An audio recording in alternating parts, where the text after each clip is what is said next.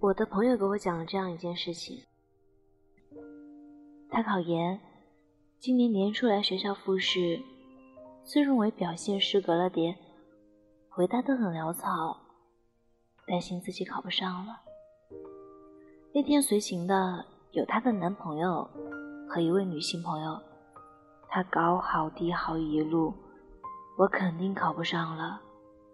活像个刚从言情剧里被热乎乎捞出来的失恋女一号。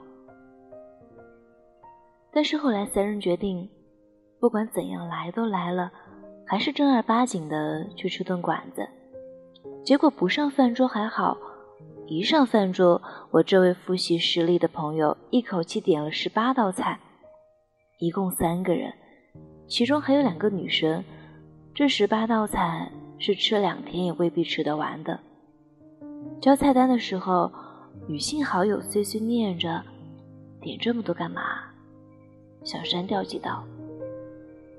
这时，她的男朋友摆摆手说：“没事没事，让她点吧，她已经够难过了。”朋友跟我回忆这件事情的时候，是在学校旁的一家奶茶部。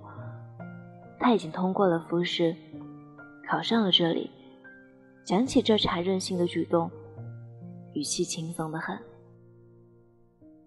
但我听的心里是微微颤了一下的。我很久很久以前交过一个男朋友，比我年长，总爱嫌我幼稚，我又是老哭鼻子的脆弱鬼。刚在一起的时候，我不太敢打扰他，再难过也不敢造零星半点的刺。只是背着他悄悄丧气。后来我开始给别人写稿子，很是遇到些挫折，比如碰上挑剔的文章，一遍一遍被退回，被对方一边退一边骂，我委屈的扛不住，打电话跟他说：“我好想哭啊。”他叹了口气。很不想回应的样子，好半天才讲一句：“我谈了好几个月的项目都黄了，我说什么了？就这么点事，你至于吗？”所以后来，我像偶像剧里那句让人哑然失笑的台词一样：“你只要倒立，眼泪就不会流下来。”用各色蹩脚的办法。试图堵住难过的倾泻，那样的时刻，我吃力而孤独。可是，难过是一件有比较的事情吗？并不是。为几个月寿命便夭折的项目难过，和为一篇真切耗费了精力却被否决的稿子难过，哪个比哪个更值得哭一场呢？你是断定不了的。每个人都是赤手空拳的与命运交战，在第几场动了想逃的心？第五十场，又或者一百场？不必锱铢必较，要判个高下。在你难过的时候，没有人温柔的、不斜视的接住你的难过。代替这个苛刻的世界纵容你的溃不成军，像是男生的那句“让他点吧”，他已经够难过了，是多么可贵啊！前两天我上公交车的时候，手机被人偷了，一下车找不着手机的我，整个人就懵掉了。我马上接了手机给我爸爸打电话，电话一通。我就立马忍不住哭起来。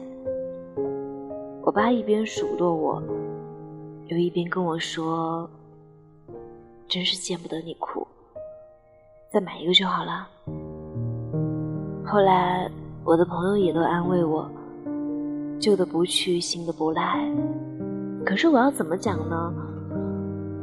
我真喜欢旧的呀。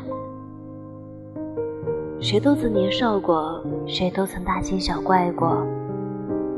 像十七八岁时会把差劲的心情写成十几条朋友圈，恨不得全世界都把纸巾递给你。这是真实的，不是我们的表演。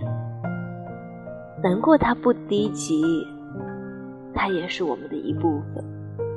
每一个你觉得想要失声大哭的时刻，后来看上去焦作的要命，但在当时，它就是天降阴霾，就是狂风骤雨，就是突兀的，凶猛的像深海炸弹一般，谁都听不见你那声轰隆。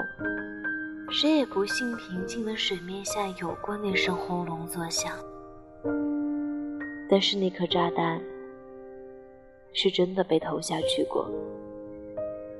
在它炸开的时候，我是多么希望有个人站在我身旁说一句：“怎么了？想哭就哭吧，别怕，哪怕是一句。”也好啊。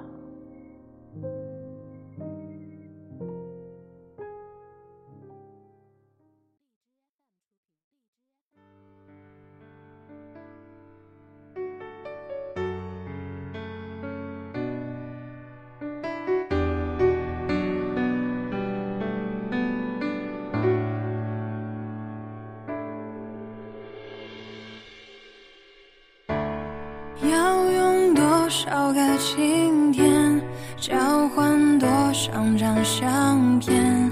还记得锁在抽屉里面的滴滴点点，小而温馨的空间，因为有你在身边，就不再感觉到害怕，大步走向前，一天